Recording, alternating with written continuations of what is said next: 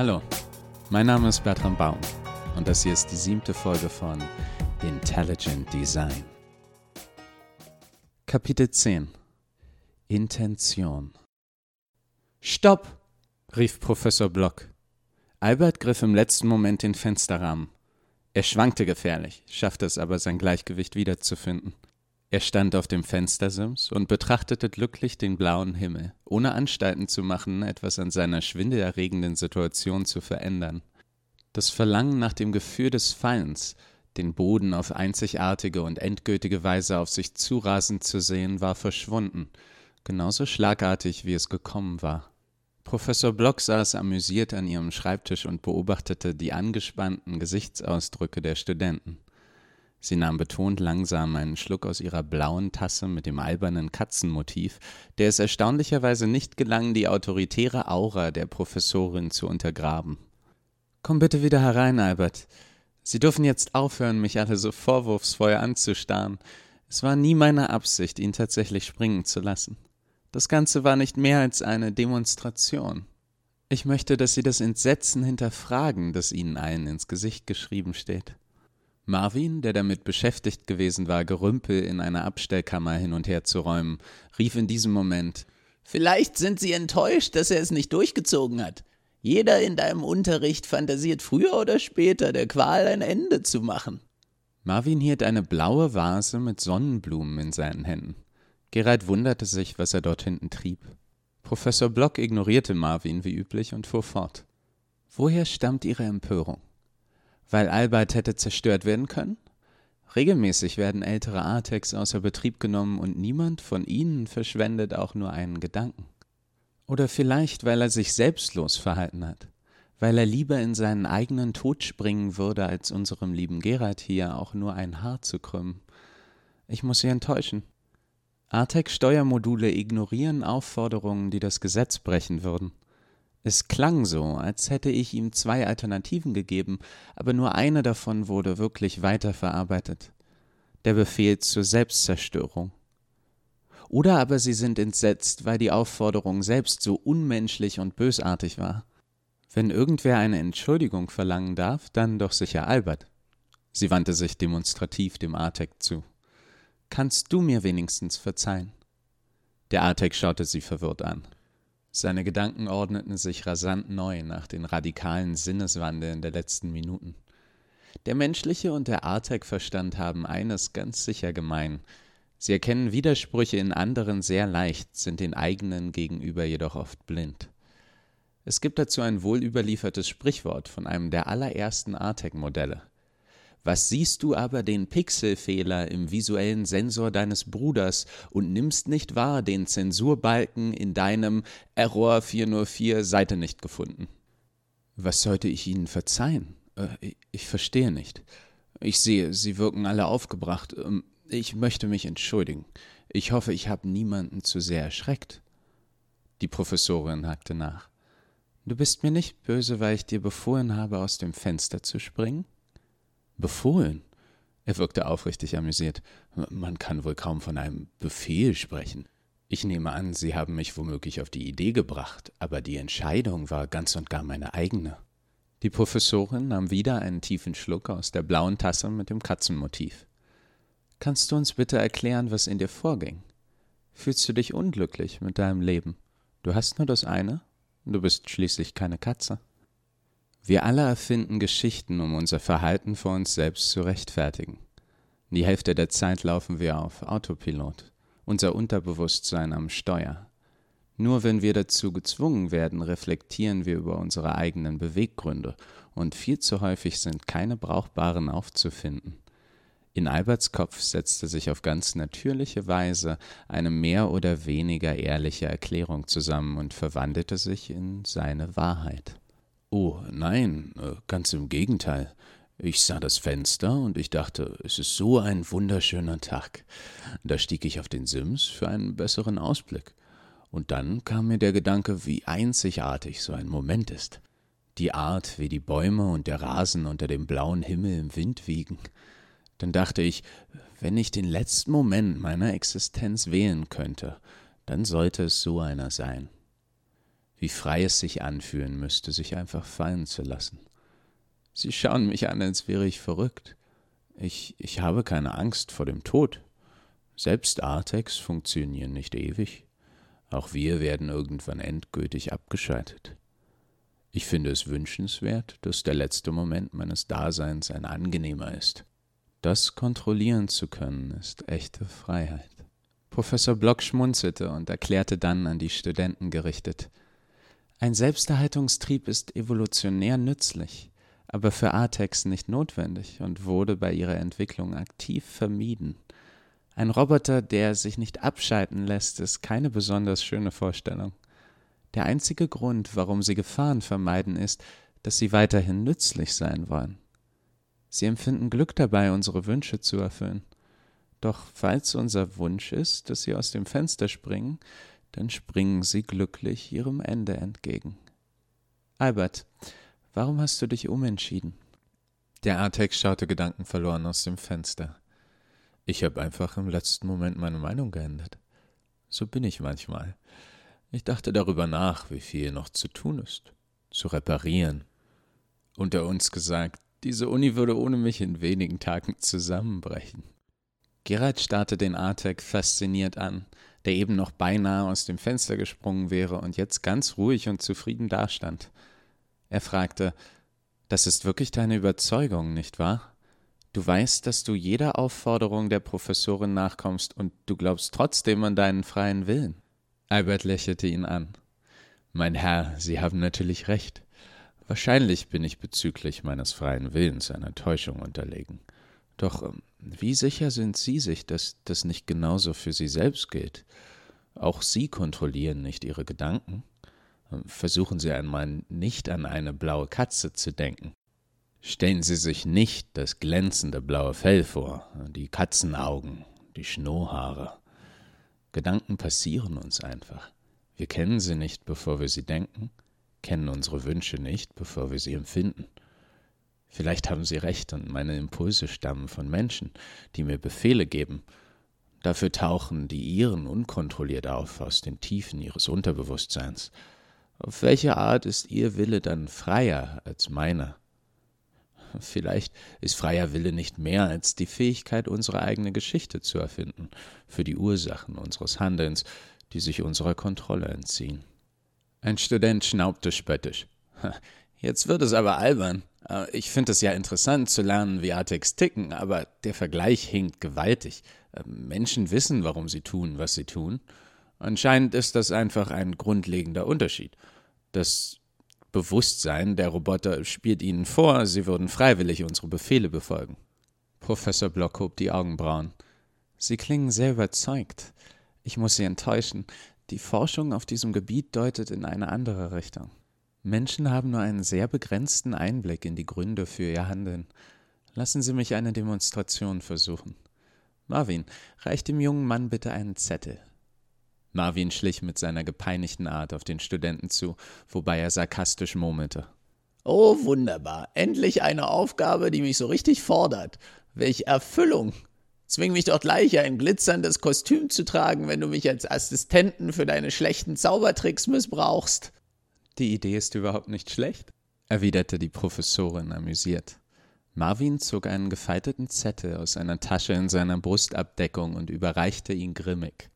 Die Professorin wandte sich wieder an den Studenten, den die plötzliche Aufmerksamkeit etwas nervös machte.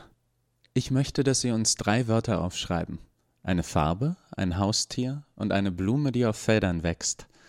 Sie dürfen frei wählen. Es ist Ihre Entscheidung. Versuchen Sie den Prozess des Auswählens möglichst bewusst wahrzunehmen. Sind Sie soweit? Wir wollen Ihre Kommilitonen nicht zu lange auf die Folter spannen. Irgendeine Farbe, ein Haustier und eine Art von Blume, die auf einem Feld wächst. Fertig? Der junge Mann nickte. Würden Sie sie uns bitte vorlesen? forderte ihn die Professorin auf. Okay, ähm, Blau, Katze und Sonnenblume. Professor Block schaute zufrieden. Sie durften die Worte frei wählen. Ist das richtig? Ja. Erklären Sie uns bitte, warum gerade diese Wörter? Hm, nun ja, sie kamen eben in den Sinn. Ähm, Blau ist meine Lieblingsfarbe. Wir hatten eine Katze, als ich klein war. Ich habe gestern erst ein Feld mit Sonnenblumen gesehen. Dankeschön. Hervorragend. Sehr glaubwürdige Erklärung, nur leider vollkommen falsch. Ähm, wie bitte? Ich sage Ihnen, dass die Gründe, die Sie gerade nannten, falsch sind. Wären Sie so freundlich und würden den Zettel aufklappen und uns die Rückseite vorlesen. Der Student folgte etwas perplex der Bitte und starrte überrascht auf die Wörter. Ähm, hier steht Blau, Katze, Sonnenblume. Das, das verstehe ich nicht. Ich bin auch sehr zufrieden, dass es so gut funktioniert hat. Marvin und ich haben während der Vorlesung versucht, mit subtilen Reizen ihr Unterbewusstsein zu beeinflussen und die drei Wörter einzupflanzen. Meine blaue Tasse mit dem Katzenmotiv. Marvin zeigte ihnen vor einer Weile für Sekundenbruchteile einen Strauß Sonnenblumen in einer blauen Vase. Selbst Albert hat mitgeholfen. Sie werden sich kaum erinnern, aber sie sahen und hörten alles lang genug, damit es sich in ihrem Gehirn festsetzen konnte. Als ich sie dann so spezifisch fragte, war es wahrscheinlich, dass ihr Unterbewusstsein mindestens eins, eher zwei der Wörter ausspuckt. Im Grunde simpel. Und dann frage ich sie nach einer Begründung für ihre willkürliche Auswahl. Darauf haben sie aber keinen Zugriff. Die Wahrheit ist, einige Neuronen in ihrem Gehirn waren gerade etwas aktiver und feuerten etwas schneller als andere. Wir akzeptieren das nicht gerne, dass wir so wenig Einblick in uns selbst haben aber ist es denn wirklich so überraschend? Die meisten unserer mentalen Vorgänge sind uns unzugänglich.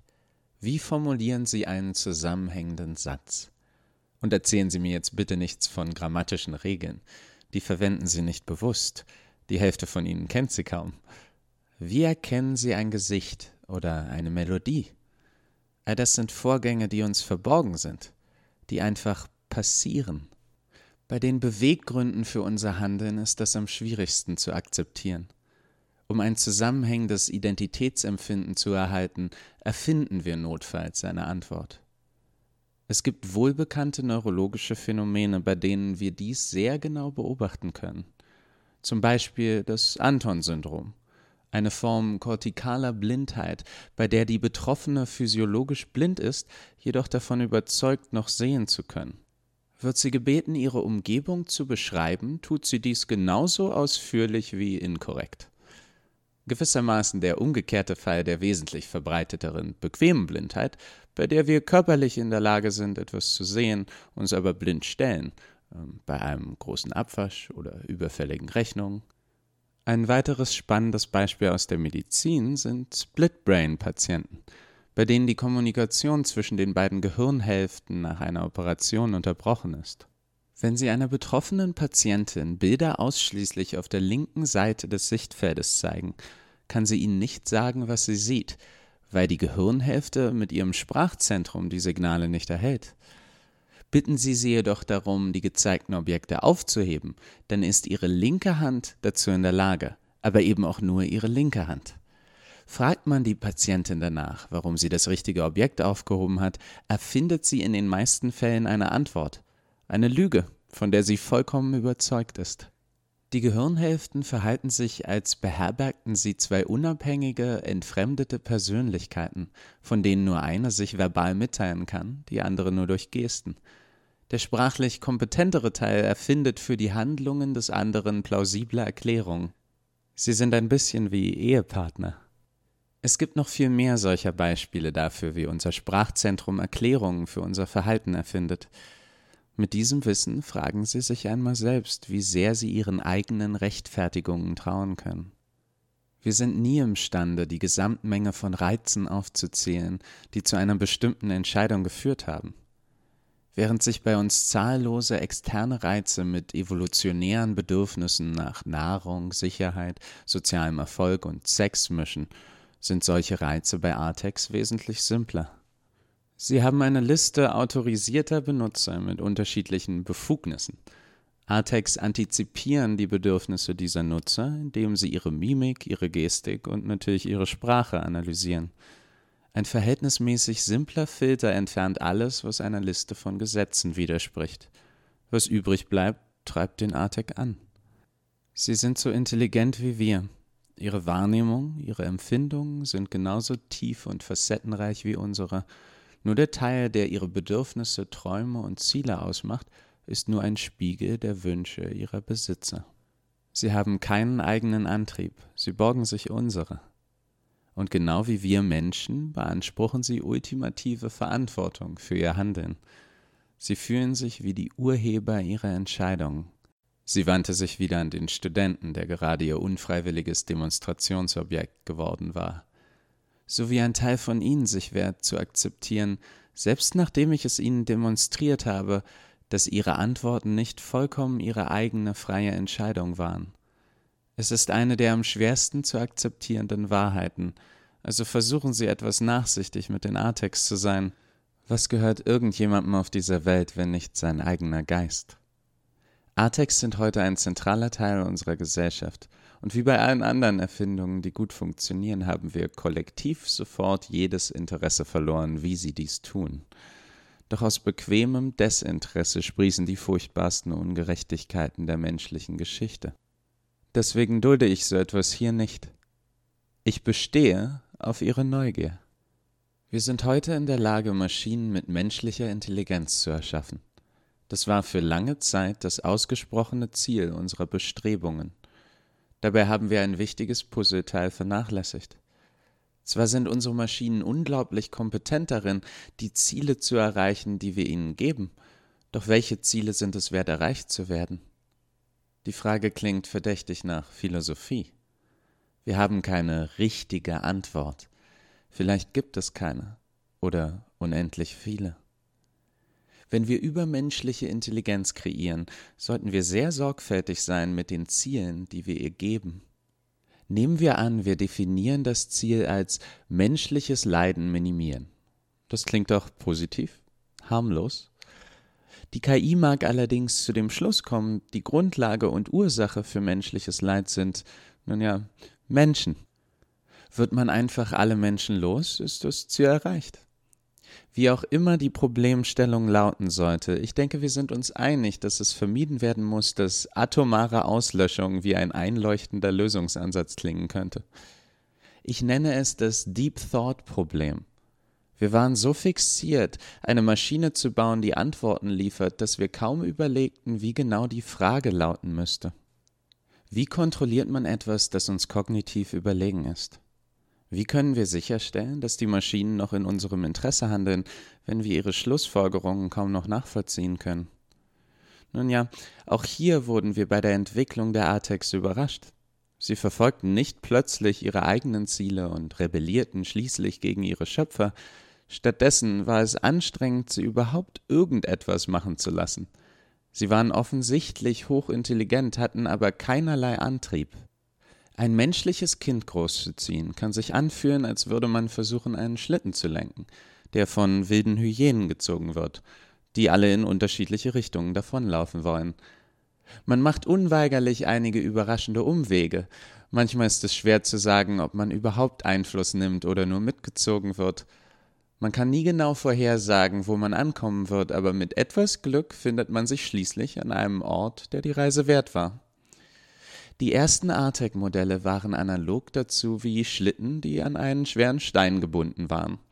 Wir mussten sie umständlich anschieben, damit sie sich überhaupt bewegten. Also versuchten wir ihnen unterbewusste Triebe zu geben. Hilf Menschen, entwirf Autos, zusammen mit einigen Regeln, die sie nicht brechen durften.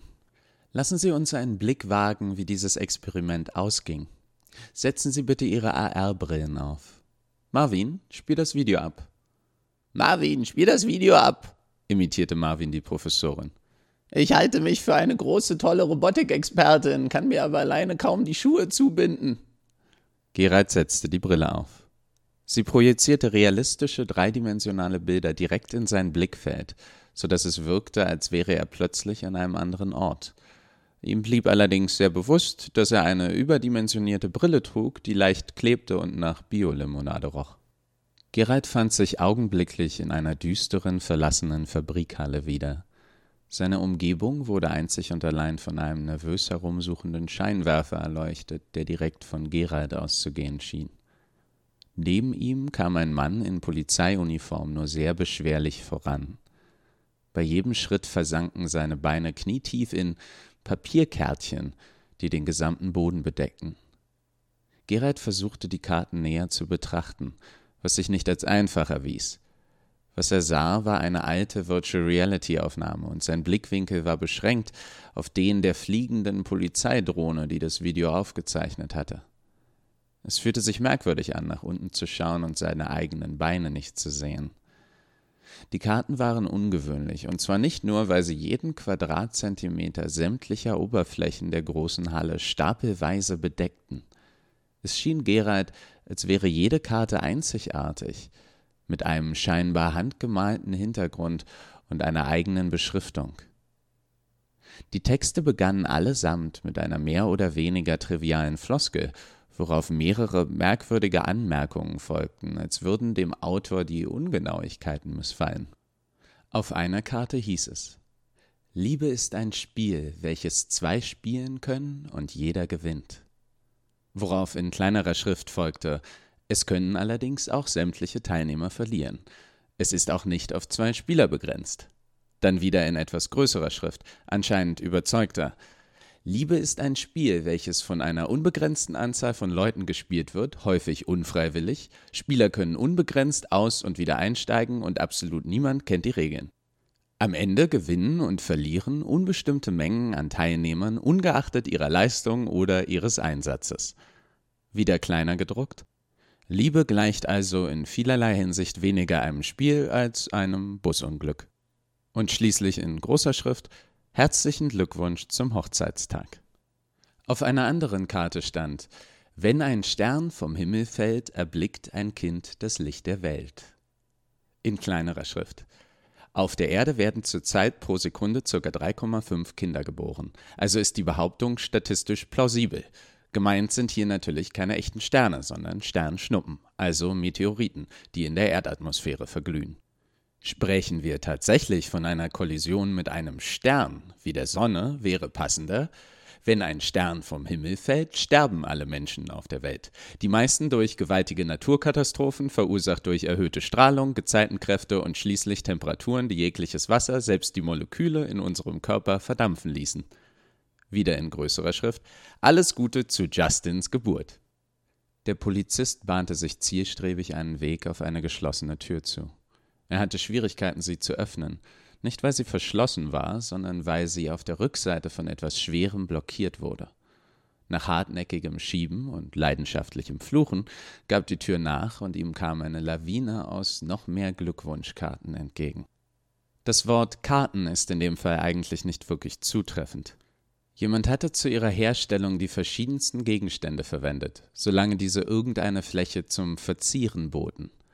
Gerald sah Buchrücken, Plastikteile, scheinbar aus technischen Geräten entfernt, einen Teller, allesamt bemalt und beschriftet.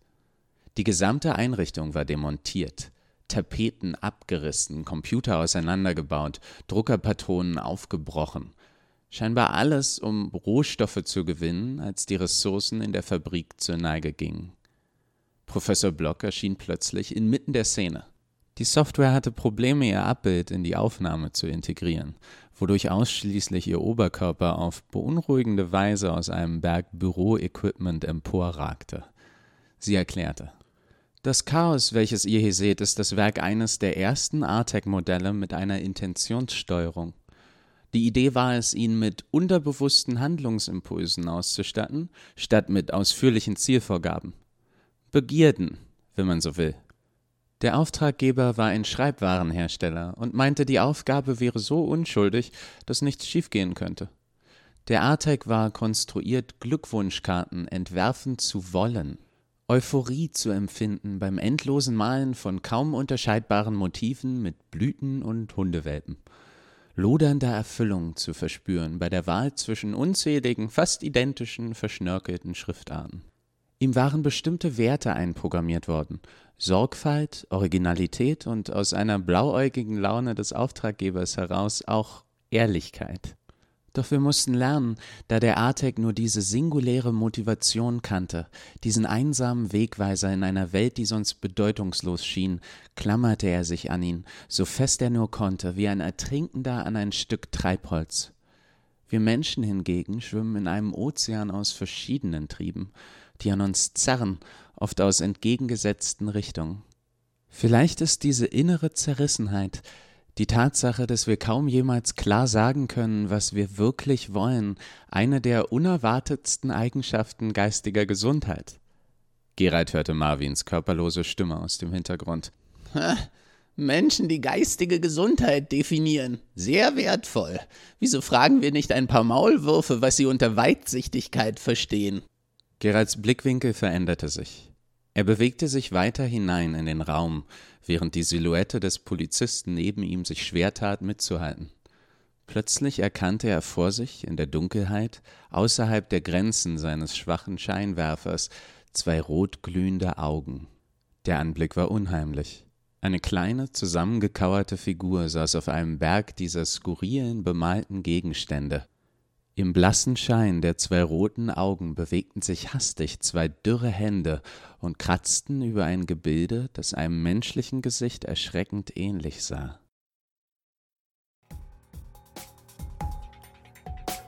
Okay, das war der erste Teil von Kapitel 10. Und das hier ist kein strategischer Cliffhanger. Ich versuche ungefähr wöchentlich neue Folgen aufzunehmen. Und mehr habe ich diesmal einfach nicht geschafft.